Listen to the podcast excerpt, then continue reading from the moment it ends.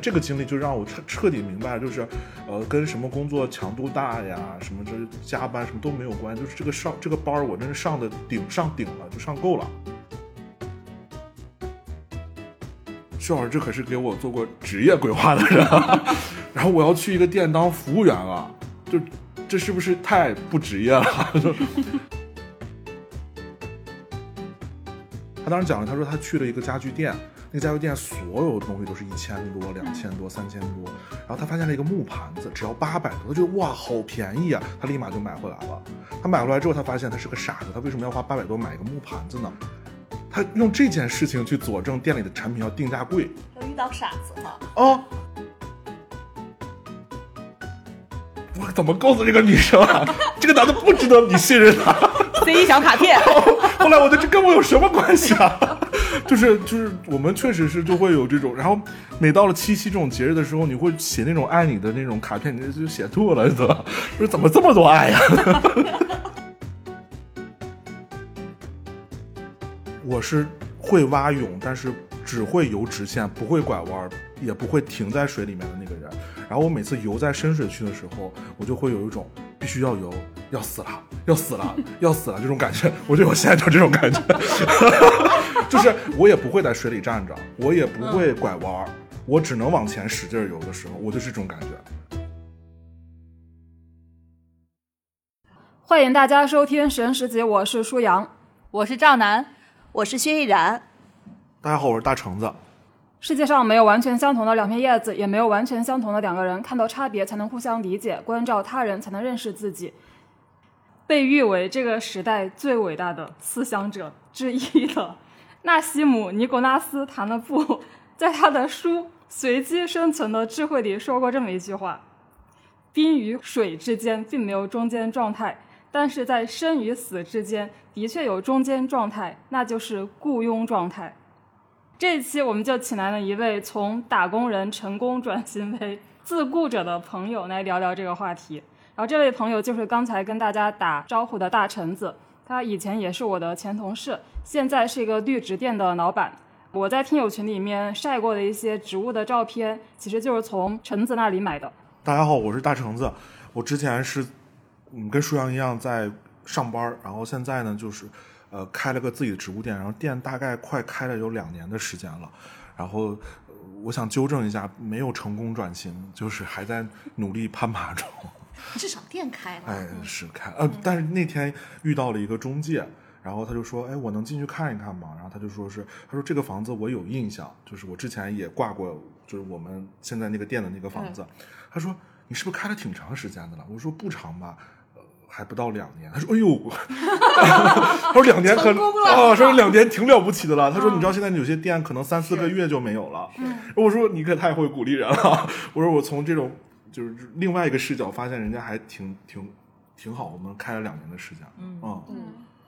因为我记得以前采访过开餐厅的人，他们说能够熬过一年的餐厅是在里面大概是百分之，反正也是少数吧。嗯，所以我觉得应该一般人会觉得这种店能够开个一两年就已经算成功了。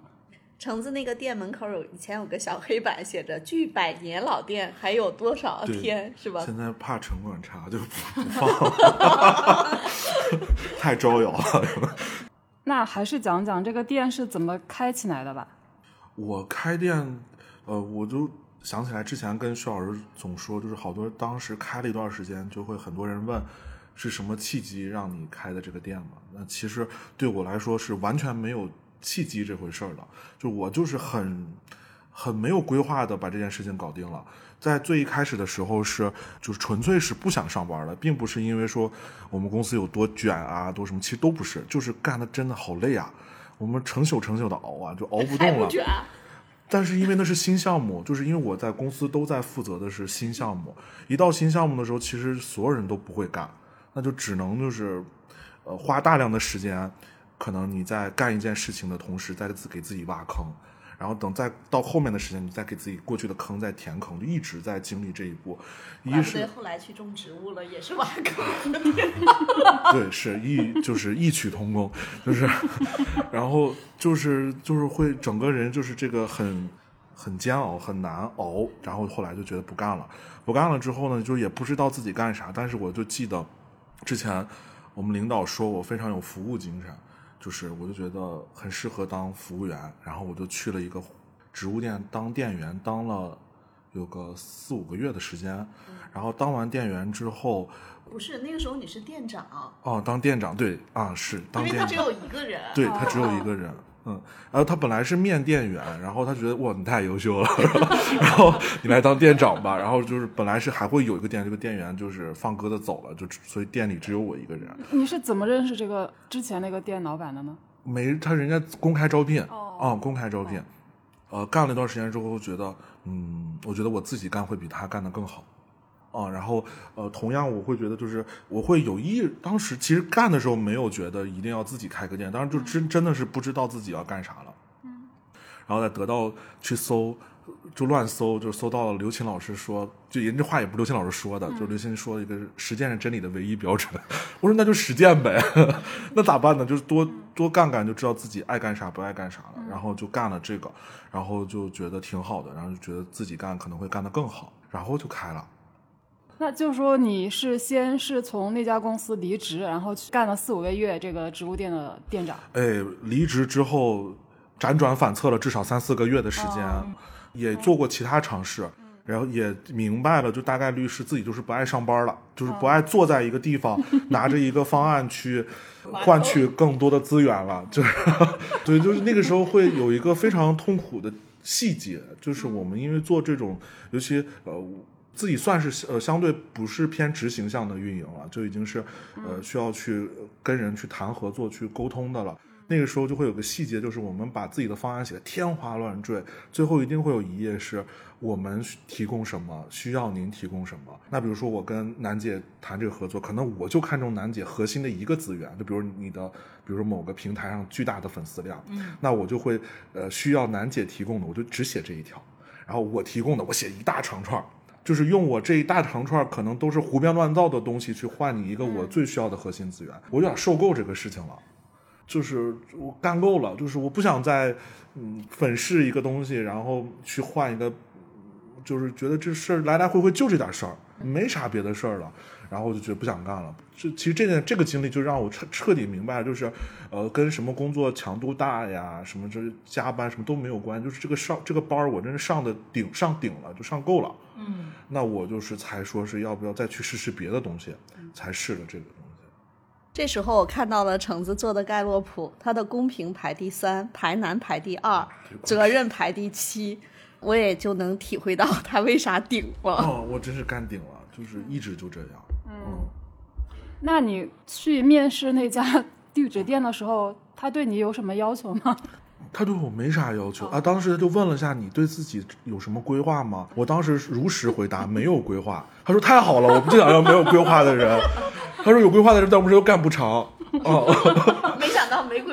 也没干成，哦他一定以为当时你说了假话。我但是我我我现在管他呢，就是我当时真的是没有任何规划。对你当时说的一定是真话。哦，我当时还，我就去面试的那个地铁上，薛老师还给我发一条消息：橙子怎么样啊？秋天可能大家都会情绪有一些波动。然后我当时特别害怕，我说薛老师，这可是给我做过职业规划的人啊，然后我要去一个店当服务员了，就这这是不是太不职业了？就 然后薛老师当时给我回复就就说啊，你怎么想到这个的呀？能跟大自然多接触一下，其实是一件非常好的事情，呃，给我非常大的鼓舞。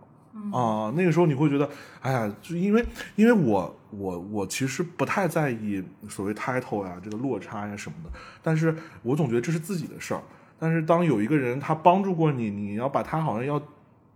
拉下水的感觉的时候，你还会还是很紧张。啊、要如果都是我自己的事儿，其实我一点都不介意不介意这些事情啊。那你怎么就把薛老师拿下水啊？没听懂。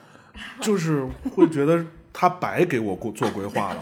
做规划做半天我也没规划出来的事。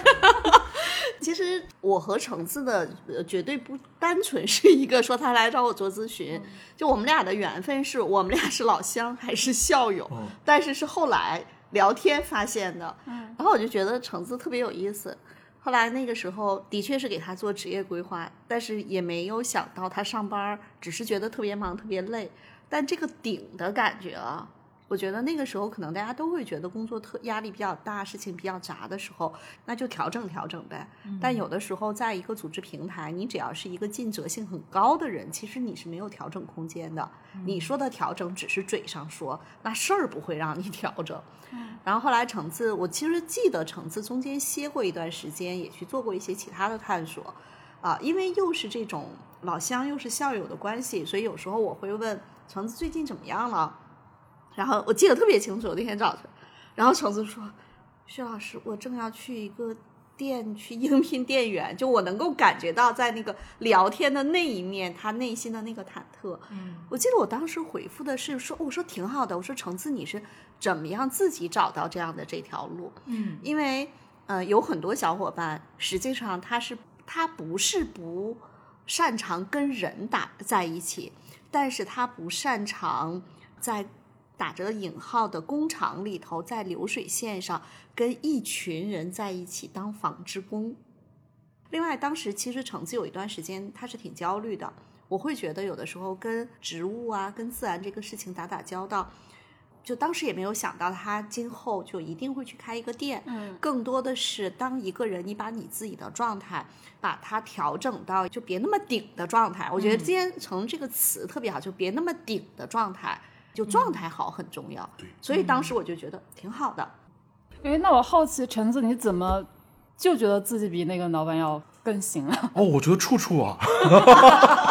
我当时不知道怎么回事，就首先第一点是因为就是呃，我某某些层面上讲，我不太认可那个老板的经营思路或者理念，就是他当时就是他嫌我呃，当然我我我我以下言论并不构成商业参考啊，就是就是我自己的个人感受。就是他当时说了一个点，就是因为当时我是店长，就是相当于没有人管这个店，就是我来管。所以就是比如说我种了一些新的产品出来的时候，呃，定价也在我这边，没有人管。那像当时我就定了一个价之后，那个当时那个老板就跟我说了一句话，他就说，他就说你这个定价太便宜了。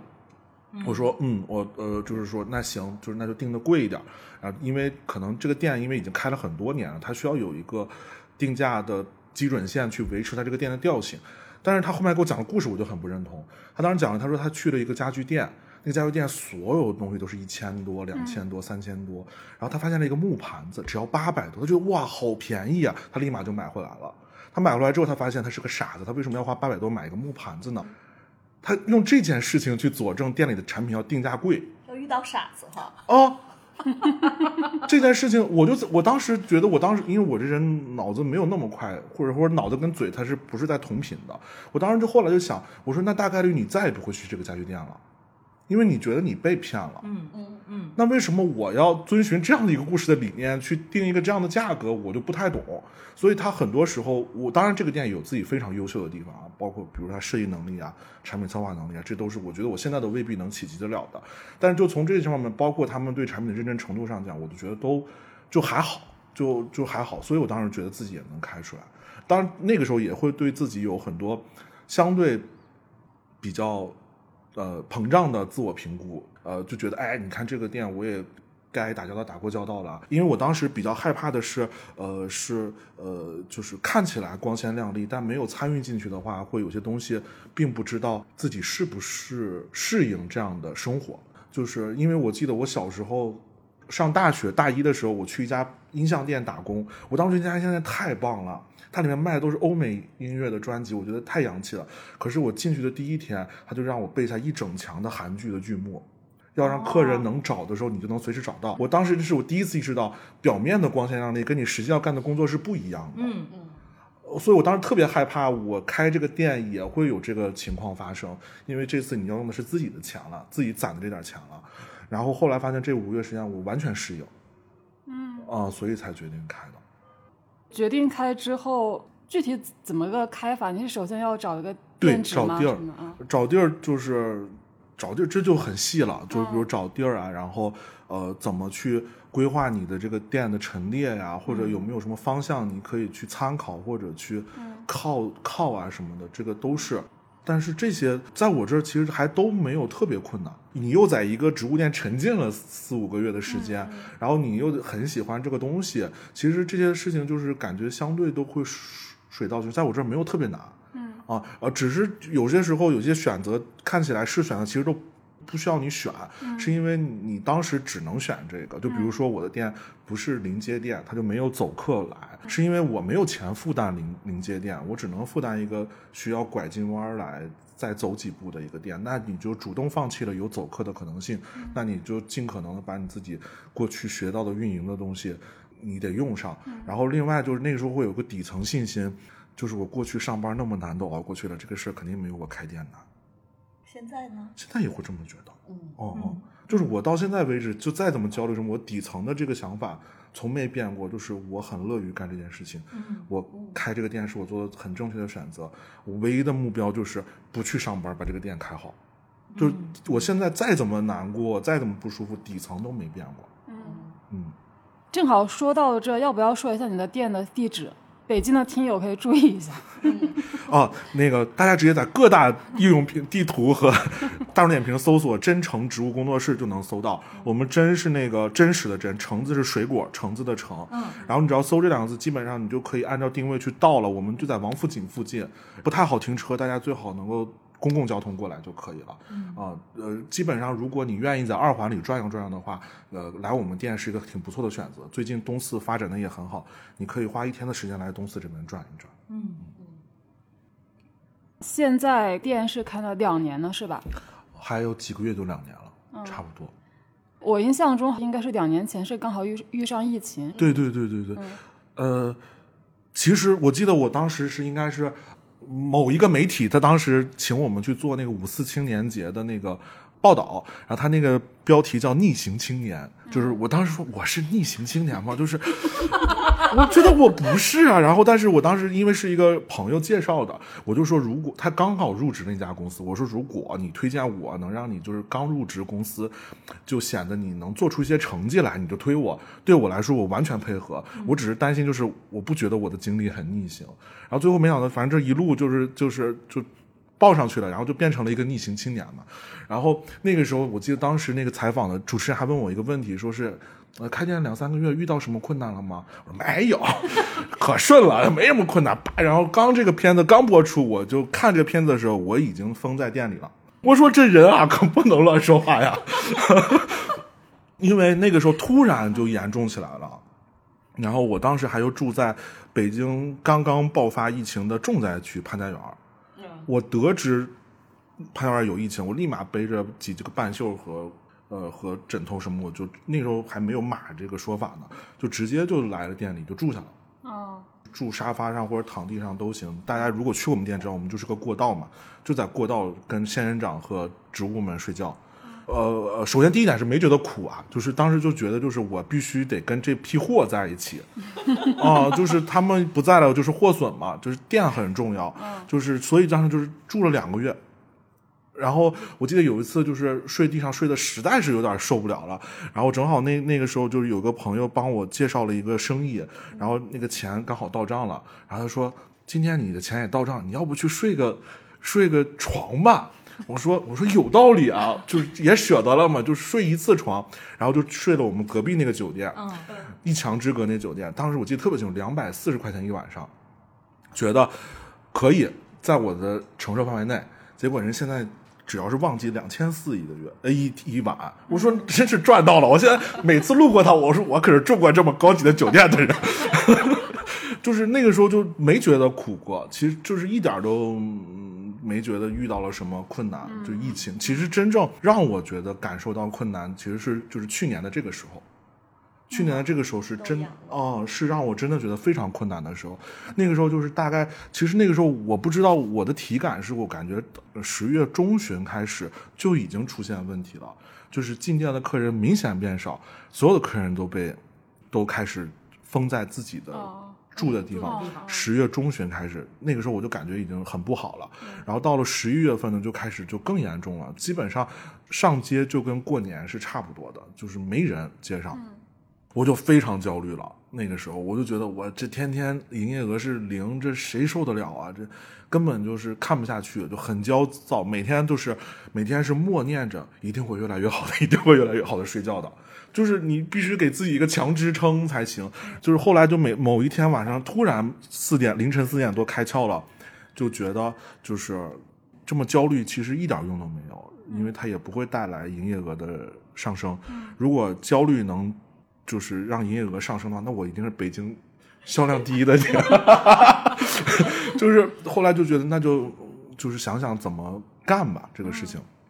不是最擅长写方案嘛，就是给自己写了一个圣诞节的方案。我当时标题叫“呃，圣诞一来就暖了”，就是就是当时觉得大家都不好。然后那时候我们也知道，那朋友圈就是来来回回都是情绪嘛，都是一样的东西，大家转来转去，觉得特别没有意思。然后呢，我就我就开始卖我的圣诞树。一开始大家转那些东西也没有人理你，然后我就可能在几条情绪里面夹了一条圣诞节到了，大家要买圣诞树，就是反正我还当时做了很多什么分享圣诞歌单，分享圣诞电影，然后怎么怎么样，然后那时候你就看，哎，我开始有人买了，就很开心，然后你就发现，哎，一天一天一天的，你就感觉这个数据越来越好，越来越好，然后正当你决决定要开心的时候，我们不就放开了吗？大家都以为放开很好，其实那个时候我都觉得没有人能想象到放开之后会是什么样。然后果真陆续就开始阳了。我当时每天早上起来第一件事是先打开健康宝看我的码是不是有颜色的。第二件事就是打开快递一板上看什么快递能送到我这儿来，因为那时候快递也全都停了。我们的树是预售的，这些上面小东西都是要订的。那你你到不了，你该发货了，你不能不发呀。然后那个就每天看，哎，德邦可以了，赶紧跟供应商说。给我换德邦，现在就发走，因为你卡在路上，说不定这货还能到。你从一开始发不出去的话，就完犊子了。那到后面就是全部快递都倒了，只有顺丰在，就全顺丰到付。已经不管这个数能不能挣钱了，先把货给发出去，因为客人已经订好了。然后以为熬过去之后开始发货了，哎，闪送叫不到了，一单三十的闪送六十都叫不到，那就跟就跟那个每天就跟谈恋爱似的，哎，你取消我订单，那我就再叫。哎，你取消，那我就再就就这样，就跟自己跟自己玩似的，就是你取消我就叫，你取消就就就然后，哎，把这件事终于熬完，那个时候才会觉得是最难的。其实到后面到现在都觉得，呃，其实今年我们比去年好很多了，已经，就是难也是会觉得，就是去年的十二月份、一月份是刻骨铭心。那中间你有关过店吗？关过，其实象征性的那个时候你关不关都两可，因为没有人来。哦哦哦。刚才说就疫情就影响快递啊什么的，就这种情况下，你其实也没有也没有关过店，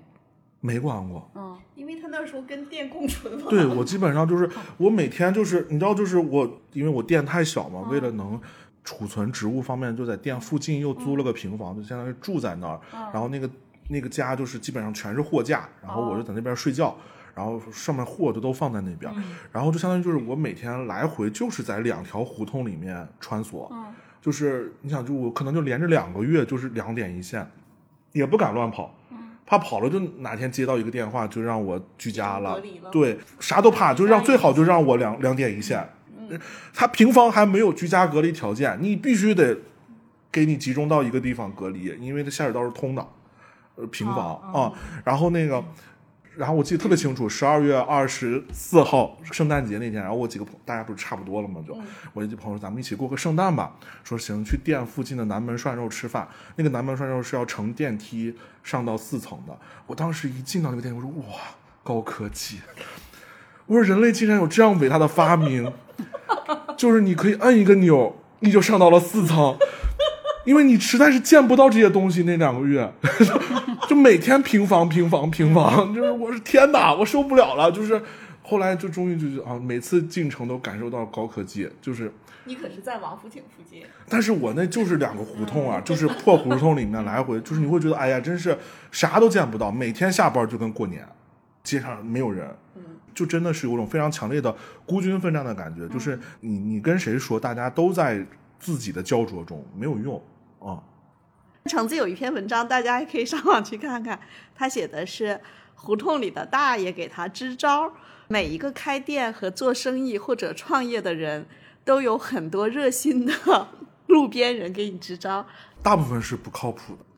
最最最最好玩的是，之前就比如有客人有一个有个大爷，就是他，我坐在门口，他他骑骑个自行车就路过我，他可能觉得我的背影太过凄凉。就是觉得这孩子太惨了，怎么在这个地方开了个这么样的个店？然后他就拐了回来，他说：“小伙子，我给你贡献一个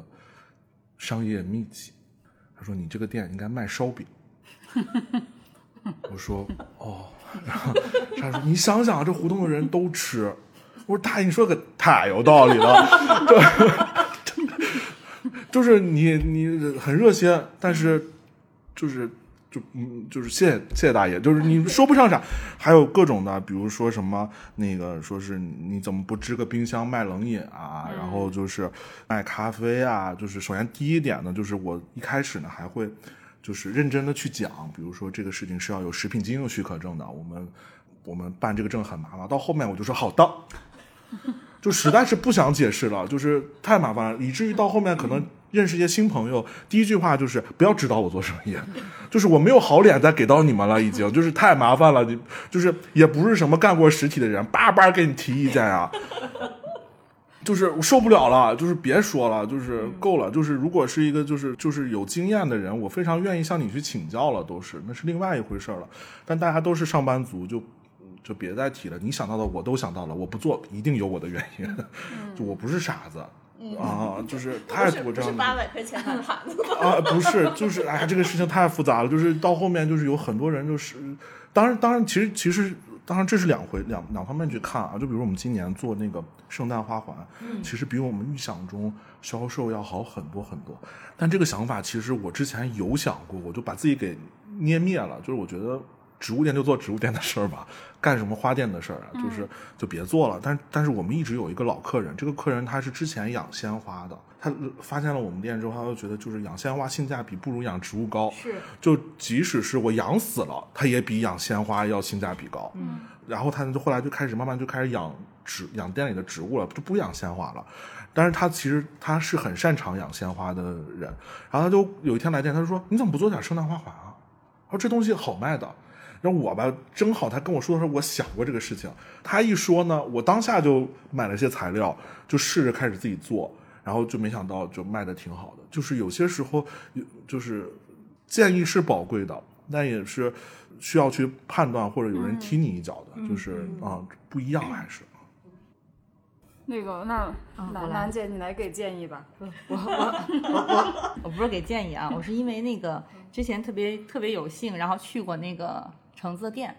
看那个店的时候，我会有一个，因为依然老师知道我特别喜欢稀奇古怪的东西，就这种稀奇古怪，不是我们在那个花卉市场上见到那种很那样那样大家都能看到的花哈。然后我在那个店里面，其实那个店很小，对，刚才大家听那个。橙子说：“那个店的面积，你想他能卖烧饼，他能有多大？特别的小。但是我们记得我们那天去了，待了半天的时间吧。就里面的东西，我觉得特别有的看，而且很多的植物是在市面上我没有见过的。虽然我不像你那么爱植物，我也特别喜欢植物。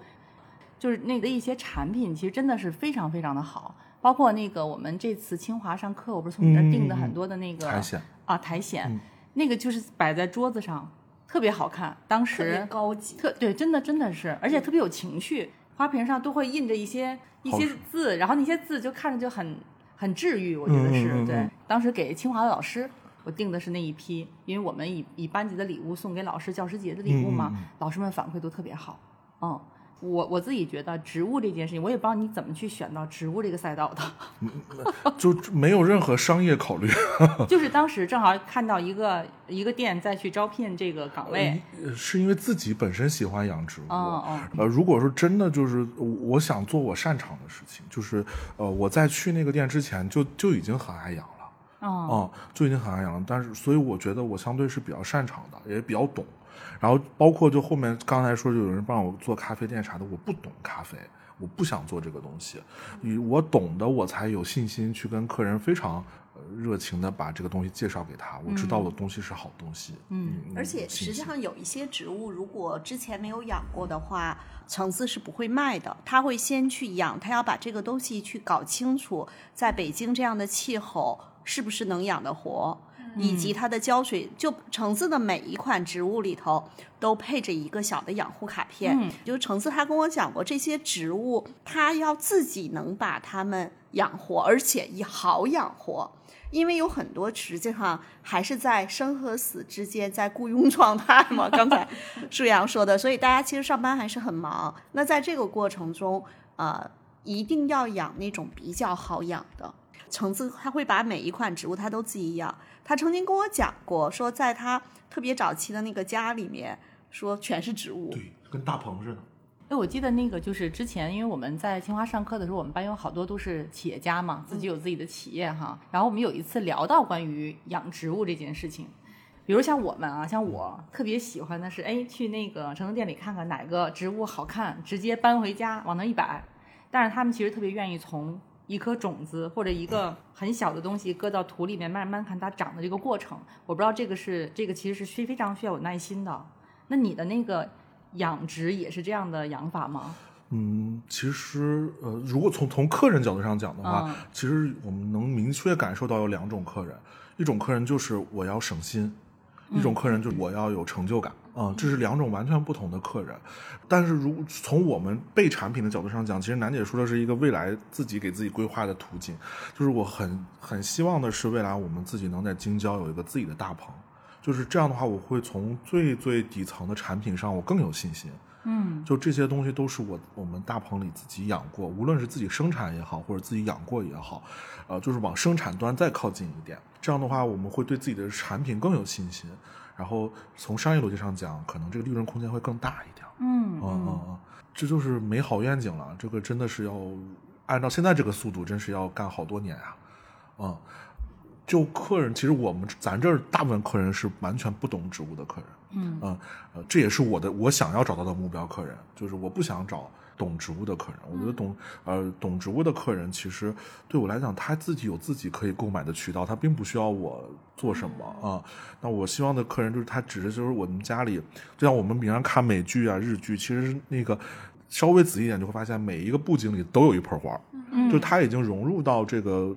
这几个国家里面的人们的生活场景中了，但是我们这边还有很大的空间去让大家知道你还有这么一个可选项。那我觉得这个也是我现在可能做这件事情，呃，以期望未来的一个原因之一。嗯嗯，选对了赛道。哎，然后我我我我觉得好像，因为我们家也会养一些植物，尤其是有的时候，因为我们家是一茬一茬被养死的状态。我觉得这是正常心态，就是我们经常跟客人，就是客人如果养死了，我们现在有几个固定话术给到大家，都是从别的客人那边获取到的。比如说，有客人说呀，我这个养死了，他替我挡灾了，这是客人亲自跟我说的。我说哇，你这个了不起啊！我说那我以后我也跟客人这么说。有些客人他会非常平静的面对这件事情，那有些客人就会把它当成一个非常郑重的事情去看待。我我反而是会觉得，我会劝大家，就是你买它是为了开心，那你为什么又让自己不开心了呢？就是然后另外就会跟跟大家说，就是其实呃养植物的经验都是从养死植物开始的，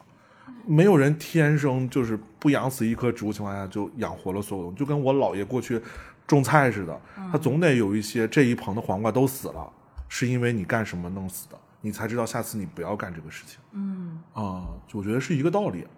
因为我我也养植物嘛，但我也从橙子里买过植物，可能是因为我养的和从你那儿买的都是比较好养活的植物吧。但但我并没有说它现在还活着，它们确实确实都死了。但它死只有唯一一个原因就是我没浇水。就我为什么没浇水？就当我处在生与死之间那个状态的时候，我真的是无心去浇水，就可能就三四天就忘了浇水，它可能就死了。嗯嗯。所以，我我真的觉得植物的状态真的可以代表一个人，代表它的主人的状态。如果我的植物它枯了，那肯定是那几天我状态不太好，要么是工作比较忙，反正就是我的那个带宽已经非常有限，连给它浇水都顾不上了。嗯嗯。顺阳说到这个，我就有一个特别深刻的体会，就是我的植物是活还是就是活得好还是不好，其实它跟它出现在哪个空间是有关系的。嗯，因为我特别忙，比如说如果这一段时间我们家的那个植物如果是在餐厅的那个窗台上，它是我每天在那儿做饭啊什么的，我能看见它没水，我就会给它浇。然后后来有一段时间呢，我先生就把那个地方收拾了，他就把很多植物放到其他的地方了。然后他就从我的视线里头，就是不是我 目光所能够很方便就能够看到的。后来我发现那几盆植物就枯萎了。其实有时候也会去想一想，就是你能够关注到的东西太有限了，你能够关注到多少？曾经有一个朋友跟我说，他有一个朋友，他的每一个植物都弄得特别好，那他可能也的确有大把的时间花在上面。嗯，是的，是的。我们家为什么常年要有一些植物呢？我是觉得感受到植物生机勃勃的那个力量，就让我的心情也会变好。尽管可能有的时候他们会更新换代，然后可能一代一代的，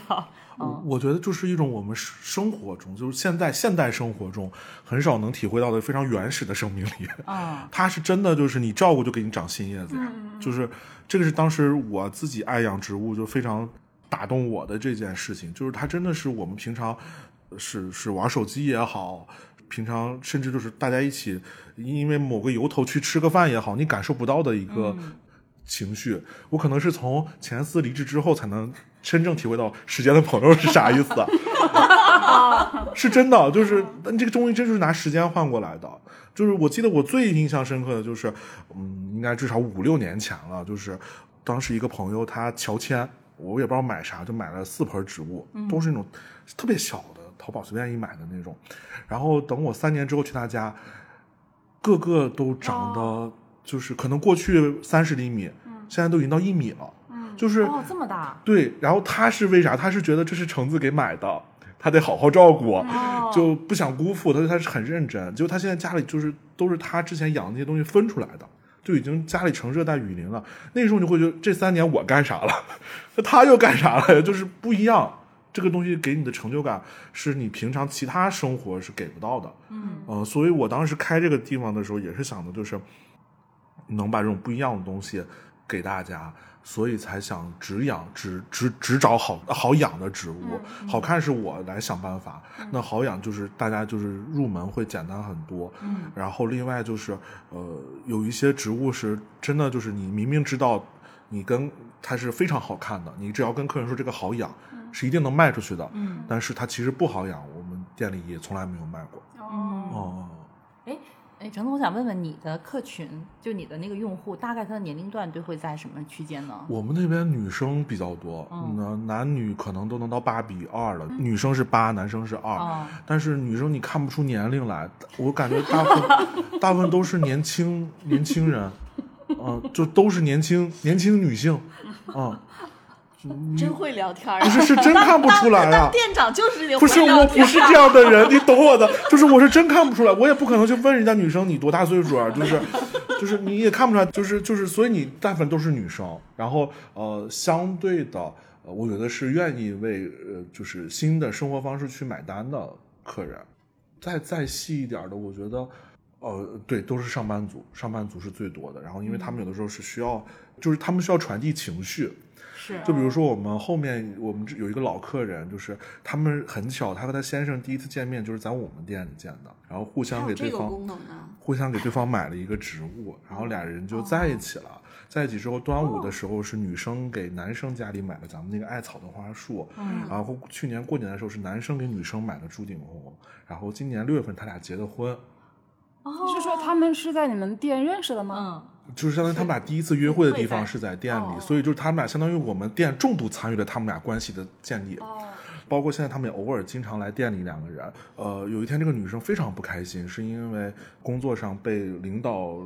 苛刻对待了。嗯，然后呢，她就买中午她就来店里转了一圈，买了一个呃罗汉松，上面写的是不接受批评，然后她就准备她就放在公司给领导看。然后晚上的时候又来店里，他又买了一个罗汉松。我说为什么又要买这个？又要买？你不是都买了一个了吗？但是我们店里是有两款罗汉松，另外一个罗罗汉松上面写的是好时光。嗯他说我要买一个放在公司，买一个放在家里，就是他这个是一个特别典型的，就是他买情绪，嗯啊啊，就是他就是觉得，包括我们那个大龟背竹，小红书有一个人，他专门写了一篇笔记，表扬我们底下写了一句文案是适合放在办公桌遮挡领导视线。哦，啊但这句话不是我自己原创，是人客人跟我说的，他就是想买个大东西挡住领导，不要看我。我我觉得你哦那个龟背竹还有另外一个。特别善于讨好婆婆，因为我买那龟背竹买了好多送给婆婆，她特别喜欢。对对对哦对对，我们有的时候也是，呃，很多时候你因为我们要手写那个寄语卡片给，你会发现很多是给呃就是老人们买的啊、就有我最感动的是有一个人是那个，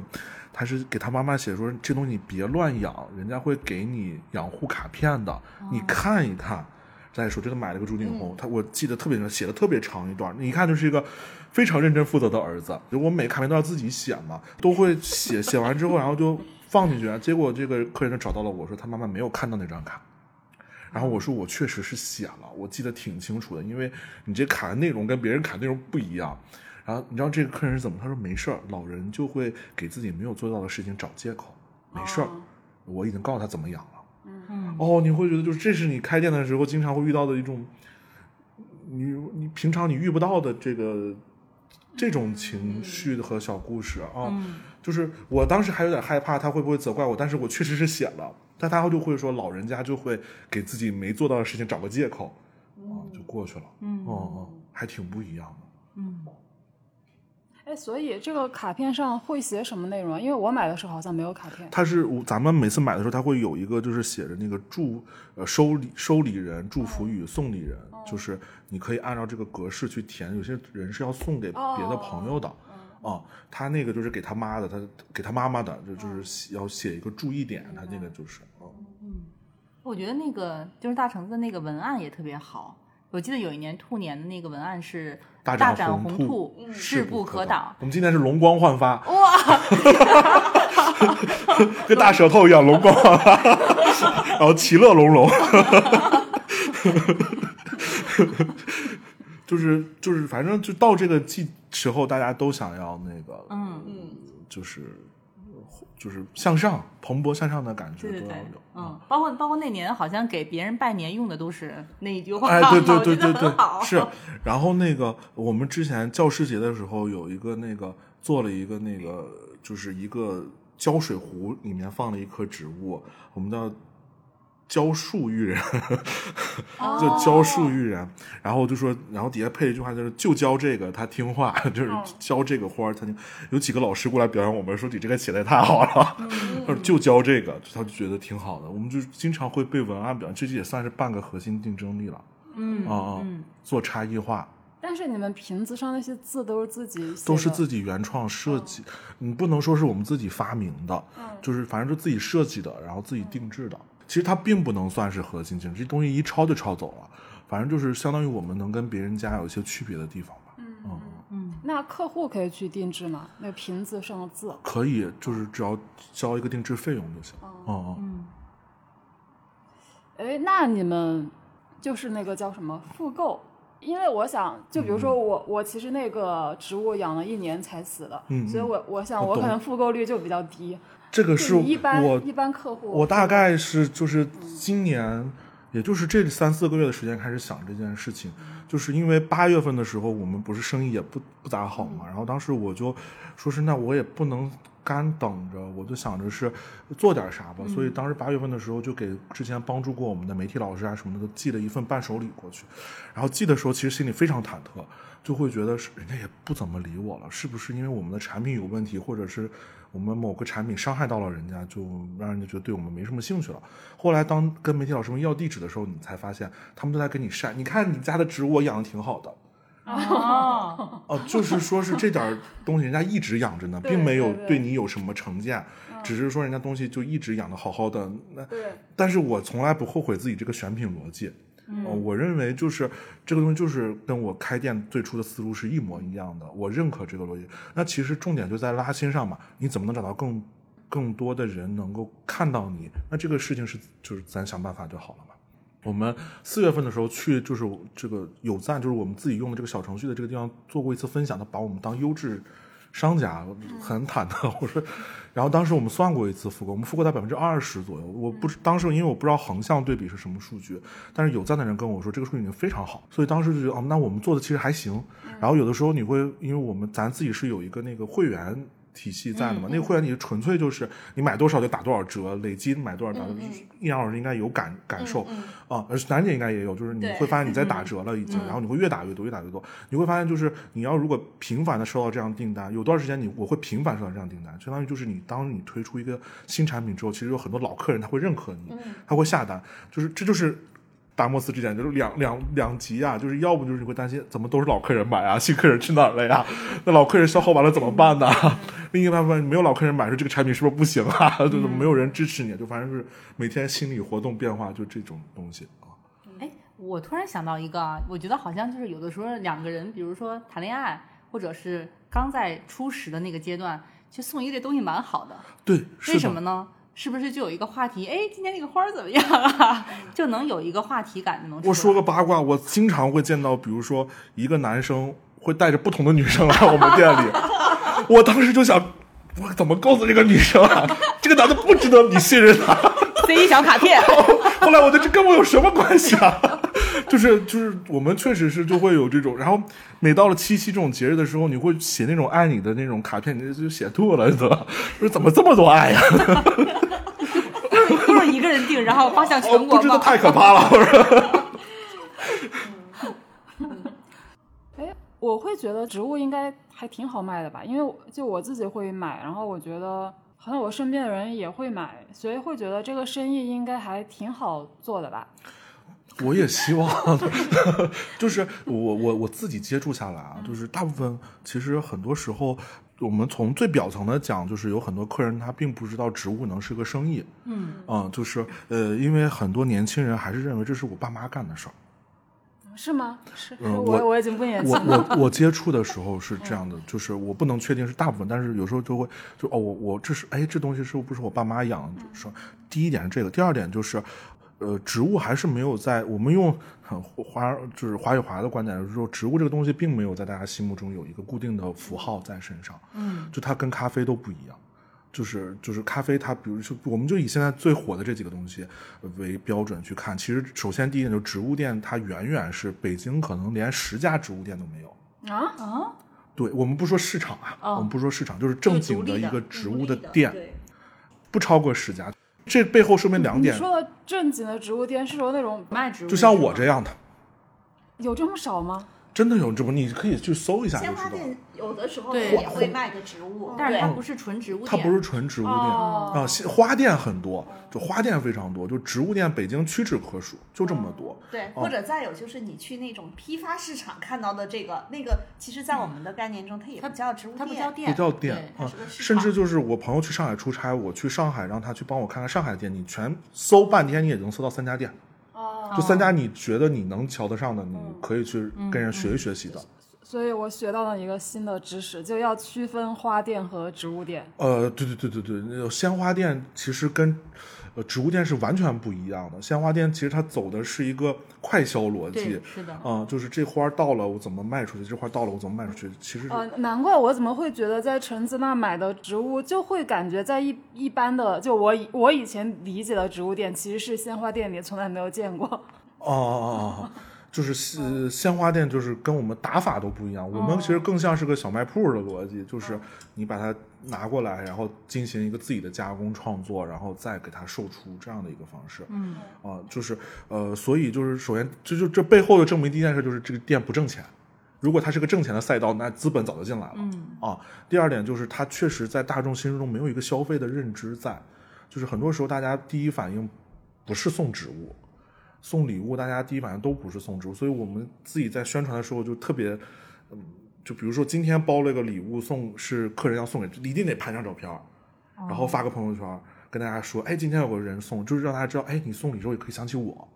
啊，就是他他他在这边其实他是个相对很生的行业，就在我这儿啊很原始的行业，嗯非常原始，甚至你可以想象不到，就是比如说我们进货的话，我们从广州，因为广州是相当于是中国最大的园艺生产基地，就我们这个行业叫园艺行业，它它是就是它只能发专线。就是广州到北京的专线，就是你听所有的物流公司，你都没听过，因为这个花是不能够倒的，它只能这么香的出，这么香的进，否则这个花不就成酱了吗？里面就和合在一起了。它只有这几条专线能跑，也就是说，如果你不满意他们家的服务，你也得满意，因为只有他们家在跑。广州到北京的专线，哦，那专线呢，它还不会送到你家门口，嗯，它会送到当地最当地的花卉市场。哦，卸了货之后，你再叫个货拉拉，再把你的货拉走，就是全程都是这么样子的，就是非常原始。然后即使你这个货出了问题，你找谁也没投诉无门，因为你根本就联系不到这个农民，因为你接触到大部分人都是二道贩，就是中间商，因为因为农民没有精力跟。我们这种散户去沟通的，然后你没有办法去挑选，你必须按件进货，这一件货可能是二十四、三十六、四十八，五十多都有可能，就是你只能按它的标准来，就是一个非常原始的行业。嗯，你看现在鲜花都有什么鲜花交易港了，那个大屏幕就跟股市似的来回蹦，对是你就知道这个行业它是有资本介入，它是挣到钱的。嗯，当然现在花店也很不容易啊。嗯，但是植物是完全就是两回事儿，嗯根本是天差地别。你都就包括舒阳自己都知道，它鲜花和植物，它好多人都掰不开，区别不开。对所以我们把自己大众点评从花店挪到了礼品杂货。啊，礼品杂货我不想跟花店再扯在一起了。啊，哦哦哦，就是大部分人都是这样的。对，哦，对大部分人是扯不出来的。嗯，他分不开这些东西。嗯。好像都会叫植物，对吧？然后那个其实叫鲜切花。楠姐，我给你举个特别逗的例子，啊就是比如说我们每次叫货拉拉的时候，货拉司机都会问，即使你备注上写了你拉的是植物，他也、他也不看备注，他会问你你拉的是啥呀？你跟他说植物，他就问哈，你说花儿，他说啊知道了，啊，植物是个很新的词对他们来说，你得说是花儿，真的，哎这是一个差别是在有根儿没根儿吗？不是有个是在它它差别里面它的哎，哦它的价，它就是大部分人的这这个解构的这个能力上讲，它这边花儿就应该是没有人说这个是，哎，你养这个植物养得真好，但一般你这花儿养的真好，哦，明白。对吧？嗯没有人说你这个植物还是好陌生啊，这个词。那比如说，就你为什么不把你的植物店也开成一个花店呢？就跟卖烧饼是一样的。对，就是因为我不会，我不懂，我完全因为其实花店更多，第一个是拼的是你的这个呃你积攒的客户。就是你这个订单是能不能跑起来的？因为花材基本上到店一周之后就都不行了了啊。然后第二点，就我这我肯定是没有的，就养护花跟养护绿植还不太一样。花是注定结局的，嗯就是会死。嗯啊，植物不一定吧。然后那个另外呢，就是花艺师，其实花店更拼的是花艺师的审美，这点非常重要。就是你能不能打出一幅非常好看的花儿来，第一个是熟练程度，第二是你的审美在不在线，我都不会，嗯我也不感兴趣，嗯啊、我就算了。我们今年冬天是第一次找到了一个非常靠谱的供应商，才拿到了一些冬青啊、马醉木啊啥的，那把我焦虑的呀。刚到店我就非常焦虑，这咋出啊？这就是咋卖才能卖出去啊？就是不知道。后来我就那那一次之后，我彻底放弃，我不弄这些东西，也不会，算了。哎，我我记得我最早接触植物的时候啊，一方面是家里养，但是我不太懂，是跟我们家老公就认识之后，他特别喜欢养那个鱼缸里头，你知道有一种草吗？就你养那个草，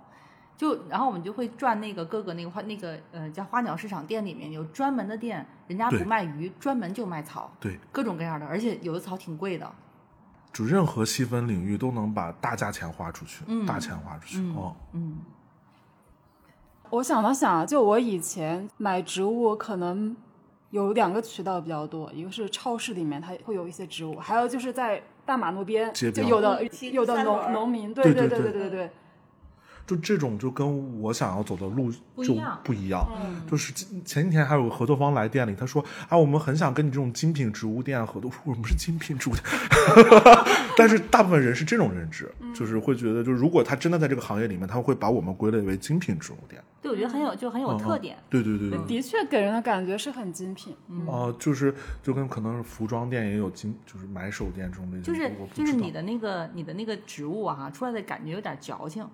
哦，对我懂这个意思，嗯，就有点那种矫情的感觉。对对对劲儿劲儿的。对，就什么植物必须要配什么那个花瓶儿，对对对花瓶上写什么字，对对是吧？对对对然后而且就是我我记得好像之前在那个橙子拿过一个发财树，很小棵，嗯，然后里面放的那个就是小白兔，还有一个是橙子，好像还是呃月亮什么月月亮啊。嗯就那个东西，就那个发财树，我可能没养活哈，但是那个瓶儿还在，而且里面这些小小玩意儿还都还都在，就不舍得扔。月亮与六便士啊，士月亮与六便士，嗯，对，就不舍得扔。就当时就是全靠这些你附加上面的东西来去跟传统市场的东西做区隔嗯啊。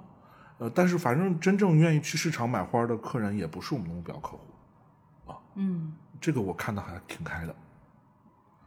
哎，那比如说橙子，你去挑这些品种，就是你从哪儿去学习呢？或者说你们是不是有那种又特别专精的小圈子，整天在讨论这些？我觉得我们这个行业好封闭啊，就是没有什么就是圈子之间的互动。我其实想说的就是，你人家跨境电商有圈子是挣钱，哦，我们我们很少，因为因为你你会发现，就是我们跟卖水果差不多，就是全国人民卖都卖龟背竹，就是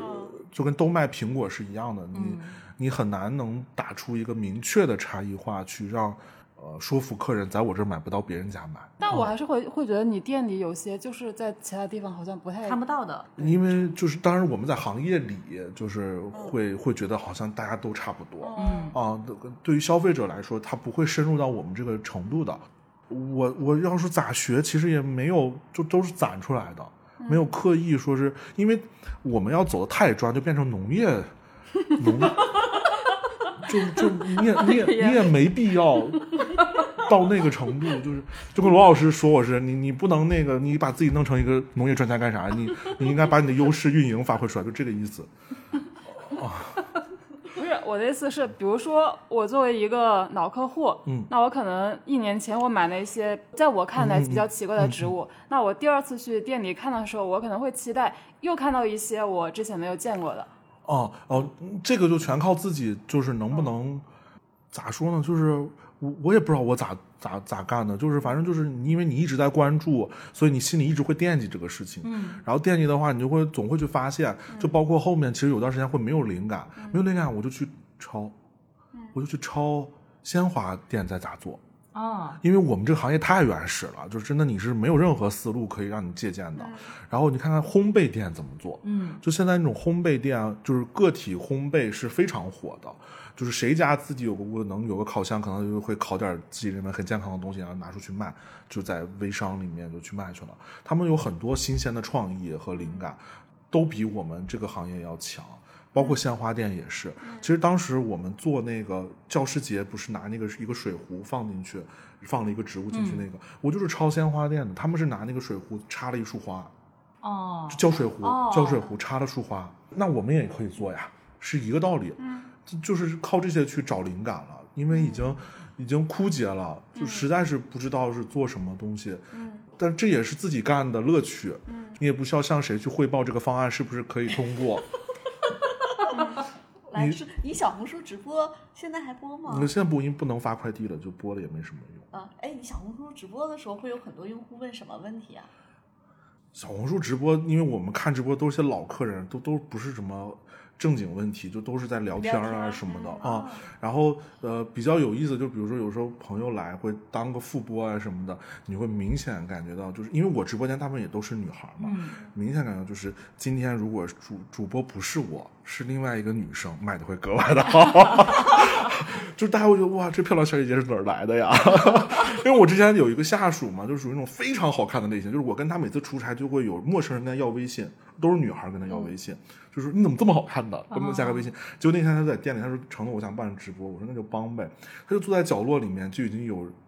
直播间的人，我说角落里面有个美女，你们看到了吗？然后然后就开始卖，就卖的特别好，就是反正这挺好玩的。然后就聊聊天儿什么的，基本上就这样。其实直做直播当时就真的就是为了要活下去。我在五月份的时候就有人劝过我要做直播，但我当时在在之前公司干直播干的我真是要吐了，我不想再干这个事情。我当时就跟他说：“你的建议我收到，我会主动发起，但是不要逼我。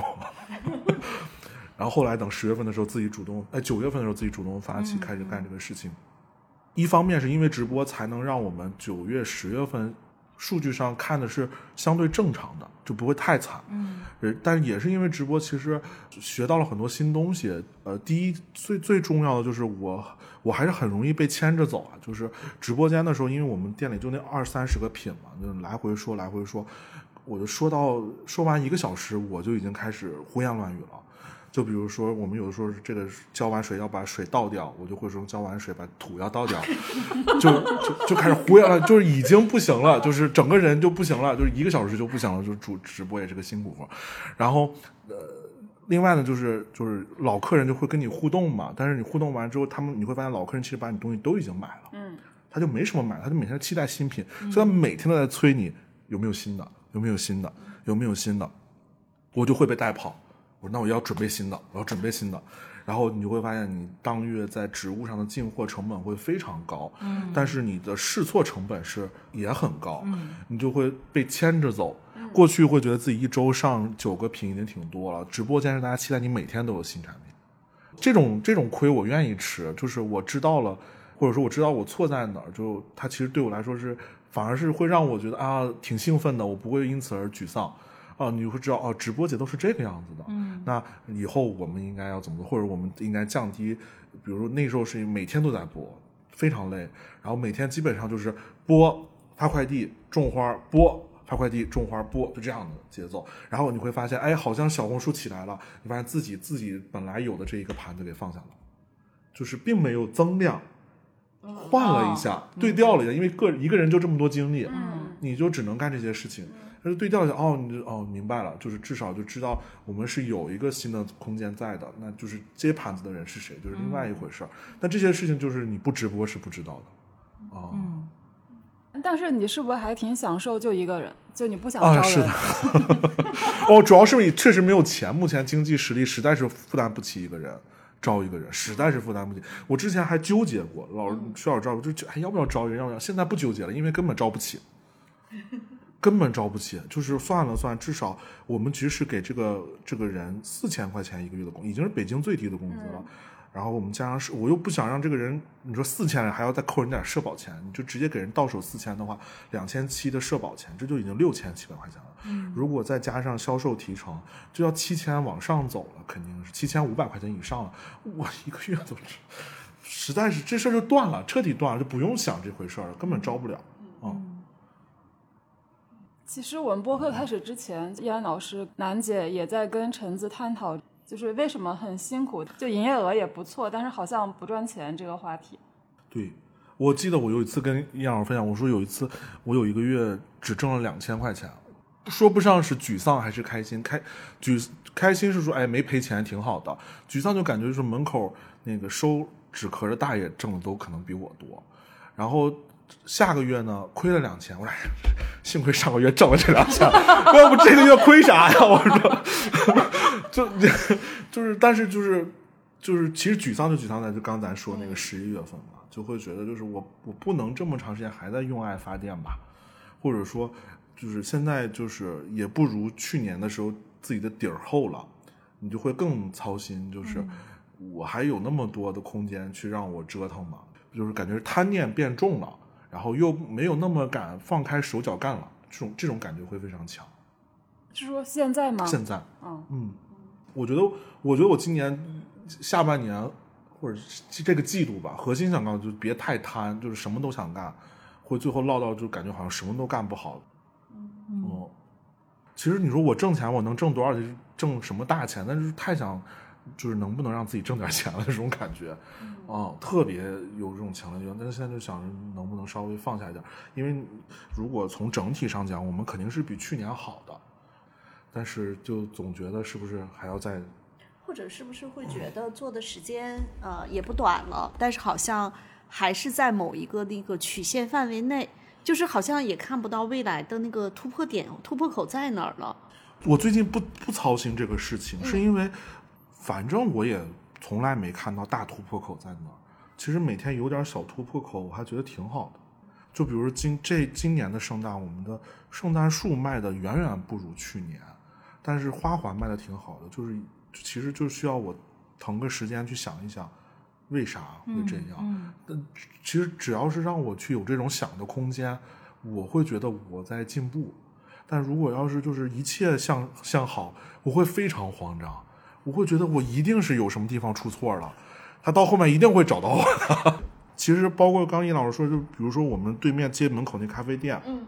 今年四月份的时候，他开了个新店，我就那个时候我会有一两天的时间会非常的焦躁，就是同样我们是一起开业，基本上是同期开业，但人家已经开了新店了，我这儿还在生死边缘线挣扎呢，就淹死我了没淹死，淹死我了没淹死这种感觉。然后他这个月又开了一家新店，然后我一下心态都平和了，这一定是资本的游戏，跟我已经没有关系了。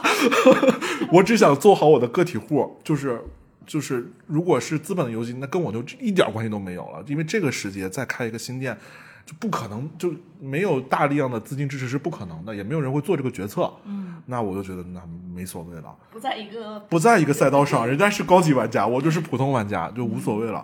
我就是我就是，我觉得我会有一种生存焦虑。嗯，我或者我觉得是这样的，就是可能橙子现在他说的这个生存焦虑，因为我们辅导一些创业公司，虽然呢规模比橙子大，橙子现在是个体户，对吧？对，我是个体啊，对，但实际上我觉得这个只要自己做，就像楠姐她先生其实也是创业嘛，她先生也说过，每天早晨一睁眼想着这群人要发工资，对，然后呢，整个这个厂子要运行的基础的这个费用，就你只要一睁眼，那个事情它就等着你。是的，只要自己做，可能都会有这样的一种感受。我觉得可能这是自己做面对的一个正常的状态。这就跟现在大家一睁眼也在想，三十五岁不被裁，四十五岁会不会被裁？其实可能也会有吧。我觉得这个、这个、这个都会有。我觉得我是有一种思思维上的惰性在，就是我之所以现在很焦虑，是因为我并不知道我之前做对了什么事情，然后能让我一直做这件事情，我就能一直保持一个基准线。就我总想找到这件事儿，就比如说是我每天发了十个朋友圈，我的销量就能好，那我就坚持每天发十条朋友圈。就我总想找到这个动作，但是我找不着，我就会很焦虑。我就看到了那个排难在这儿啊。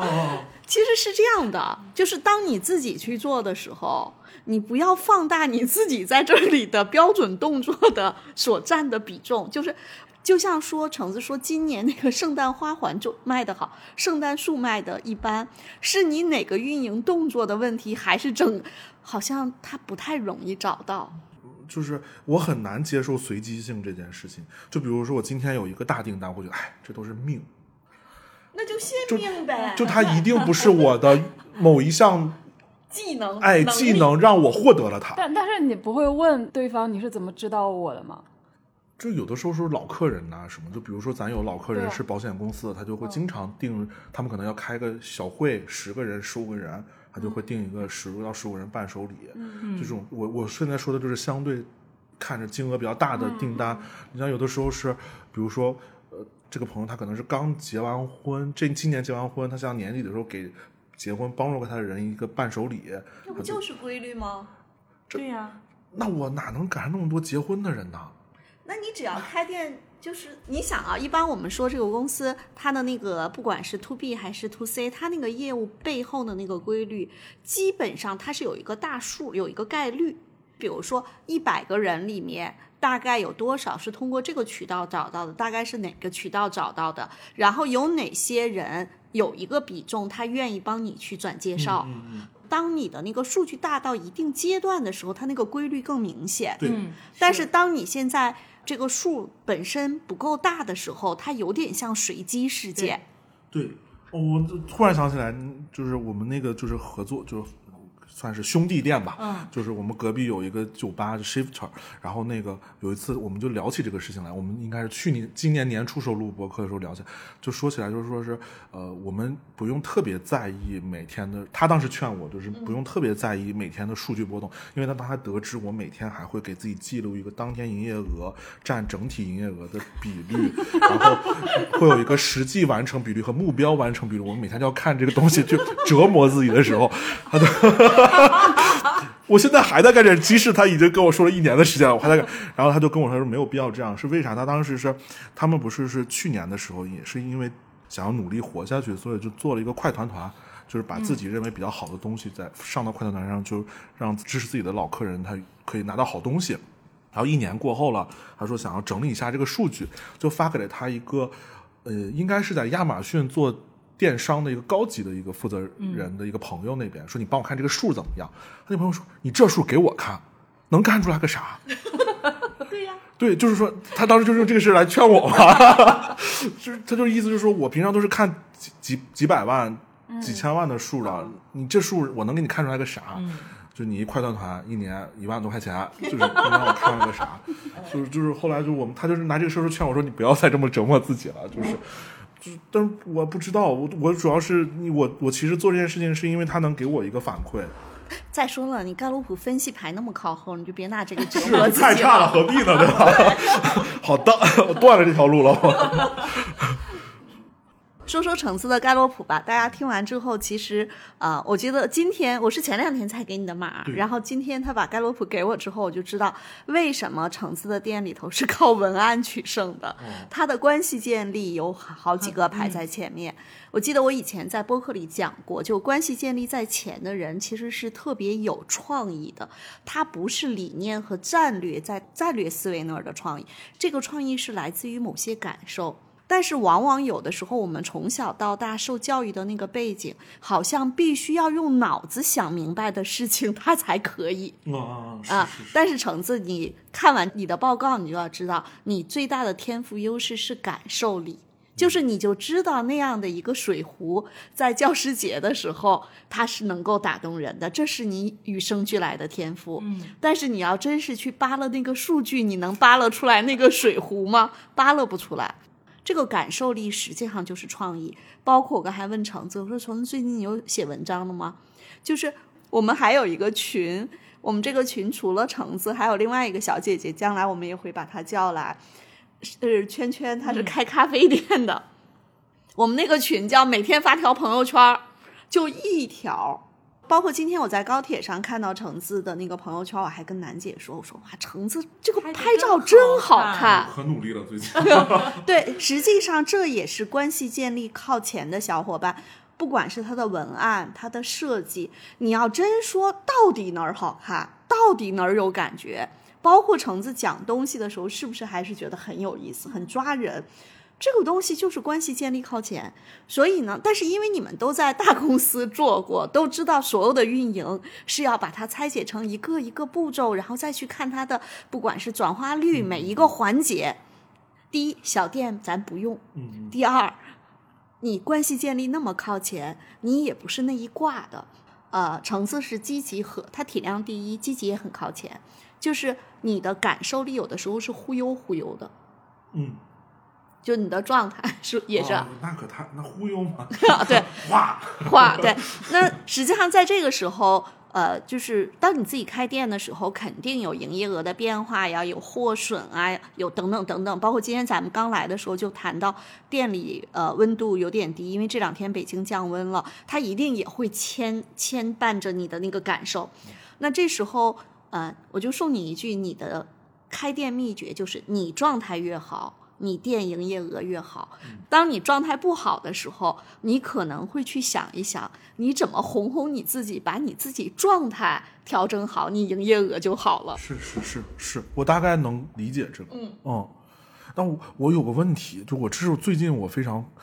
相对困扰我吧，不算是主要矛盾，我是有这么个事儿，就是之前是有一个客人，他在那个小红书上就问我说，嗯，今天在今天几点下班儿？然后我以为他是要来买东西嘛，我就说是今天估计晚一点，稍微八点就走。然后他来了之后呢，我不是在忙嘛，因为最近真的很忙。然后他就说是，他说你是很忙吗？我想要跟你聊聊天儿。然后我说我真不好意思，我说我这手头有好挺多活儿的。然后你我说你看啥？你要喜欢什么你就跟我说，然后有啥问题你就问我。然后他大概看了十五分钟左右，然后就拿着包着走了，说：“哎呀，我本来想买点东西走的。”然后就走了。走了，我说那走了吧。我说我也主要是开店做生意，不是陪人聊天的嘛。然后在小红书上就开始骂我。我很容易受到这种东西影响。每次一有这样的这种客人出现，就我们阶段性的会有一个奇奇怪怪的客人出现。出现完之后呢，我就会突然之间就无法不知道该怎么对待其他客人。所以现在橙子的手机的后壳写的是脾气不好，然后我但其实一个体量和谐都那么靠前的人，脾气是蛮好的我。就警警醒我自己，我就说，我说是不是以后要就是，就是我不知道该怎么处理这件事情，就是每次就是一遇到这样的客人出现之后，我就会有一个阶段性的状态，就是我这客人进店了，我都不知道要不要跟他打招呼，会不会我跟他打招呼太过热情了，就会就会有很多这种，就你你本来是想要跟大家嗯应该保持一种热络的，但是又不想给别人造成这样的，你不能一边干活一边跟他聊天吗？我主要是我我我我是个单线程思维的人，我一次只能干一件事情，我干不了别的事情，而且我我不想充当一个垃圾桶的角色，嗯，因为我我们店里有过去太多，就是有段时间它会造成一种困扰，哦，嗯，就有的客人可能他十点都不走，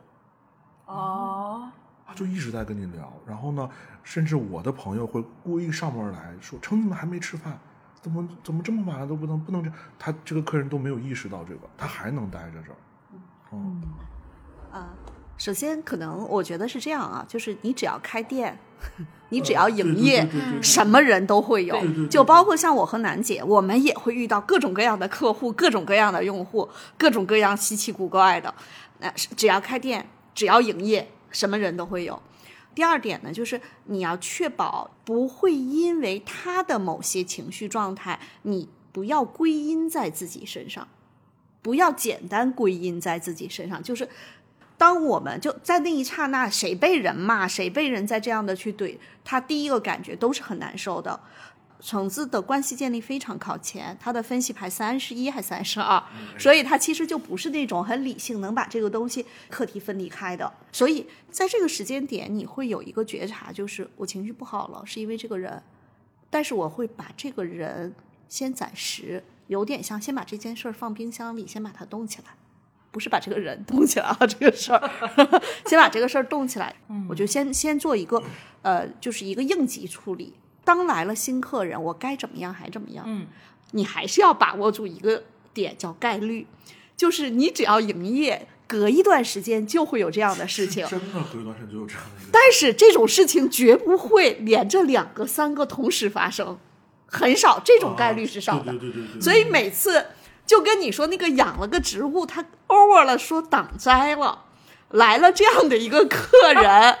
你说嗯，这个季度的 KPI 完成了。虽然可能我是一个用这样的玩笑在讲。但是基本上，你去问一问，如果你在京东做电商，你在天猫做电商或者做客服，基本上你就知道它是有规律的，它不会频繁出现。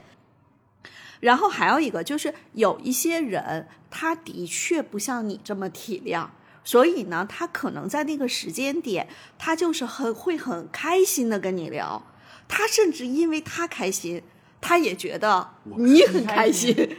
我实际上也会遇到这样的朋友，但我有一个点就是，我会勇敢的在那一刹那说出我的需求。嗯，比如说，呃，有的时候我们这不是刚出差回来嘛？出差的时候在杭州有一些朋友，他们会去酒店找我和楠姐，然后可能就会在酒店跟我们聊天。但是说真的，我这年龄，十点以后就基本上电量百分之一，一直挂着充电宝在那儿，然后我就会。跟他们说，哎呀，我累了，我这腿不行，我先上床。当我钻到床上，把被盖上的时候，其实大家也就能够知道，在这个时候是需要你自己能够勇敢的说出来，说，哎呀，不行，我得关电了，我得把门先关了，明天还有什么事儿。往往他跟你聊得特别嗨的人，你打断他，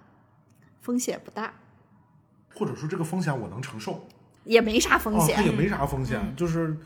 图啥呢？开个店什么的。对，或者还有一个点，其实这个是我们说开店也好，做事情也好，一个最基本的边界感。比如说，如果今天橙子说，哎，我今天本身上午就遇到一个事儿很烦，下午来这个小姐姐，我跟她聊的也很开心，我很开心，我愿意多聊，那是你的事儿。对，但是如果他拉着你聊，你没吃饭，你还有事儿，你还很累的时候，这个时候你可能就说，哎，哪天你再过来吧，今天我得我得收拾收拾走了，直接的表达出来。嗯嗯嗯嗯嗯，懂。真的那种事情就是每个季度或者两个月 KPI 完成了，他总伤害我，我觉得，我有时候觉得你凭什么这么对我？我是开门做生意的，我不是开门抚慰心灵的，那我也要活下去。我每次就这么想，就是贼委屈。经常我有些客人就是他会对你店里的产品做一番点评，没有人问他。点评一番之后，他走了。我说，我心说你来一趟是干啥来了？就是我不是让你来买东西的，那你点评他干嘛呀？就是一番点评下来，就是不知道是为什么。哦，可逗了。其实这里面就说到啊，所有关系建立在前的人，其实都会有一个困扰，就是他不能把耳朵关上。嗯啊，而且他的心还特别的柔软，嗯，很容易被伤到。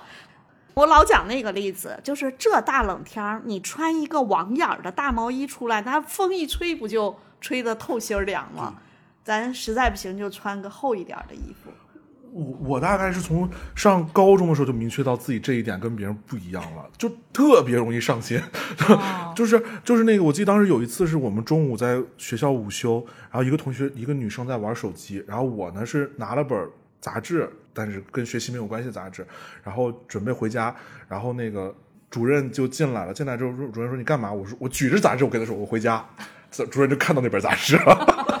就给我没收了，然后看到我那个同学玩手机，就把那个同学手机给没收了，我难过的，我这中午就再也不舒服了。我那同学睡得贼香，就是其实手机是更严重的事情，没收手机更严重，我只是没收本杂志而已。我就觉得人家怎么就睡着了呀？为什么我这么难过？我就觉得我好像犯了天大的事儿一样，但是那手机人都没事儿。我那时候我就开始，我怎么就这么跟人不一样？对，然后那个我我们家儿子，但是上小学的时候，就是他们小学不是考试嘛？考试之后，老师发那个打完分之后，不是会评分嘛？嗯。发那个卷子，卷子上写着成绩，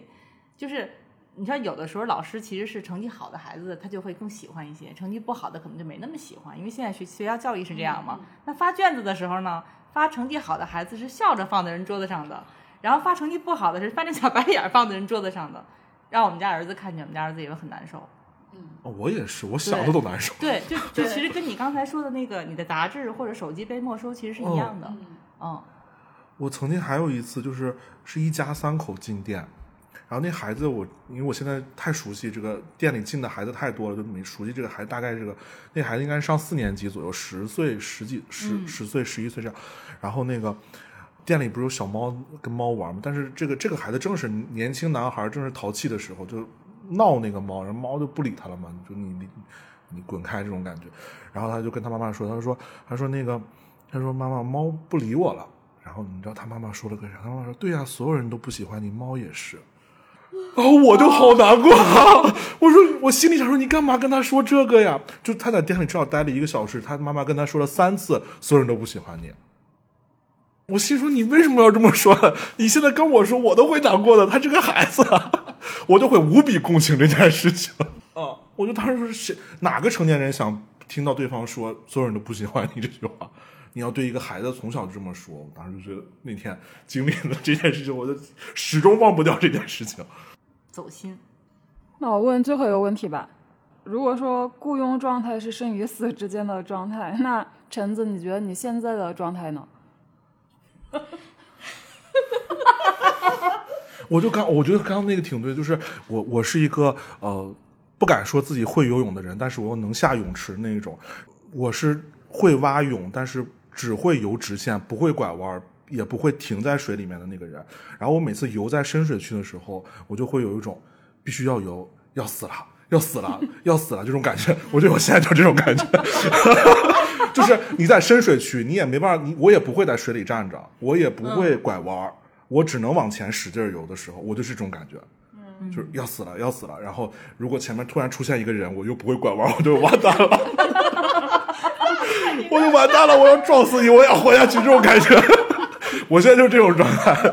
就是我刚才不是说，我就底层上讲，我从不质疑我的这个决策，我觉得我现在做的非常开心，我少了很多人。少了很多人的苦恼，就是纠结这个班儿怎么上，呃，纠结自己个人怎么发展。我从不纠结这个事情，我觉得我就要把这件事情干好。但是就是你要干好的时候，就是我发现这个是有好多的关要闯啊。就是包括我，我记得我前段时间看有个人就说是，说好多人开店，他可能学的第一件事是要学会当一个生意人。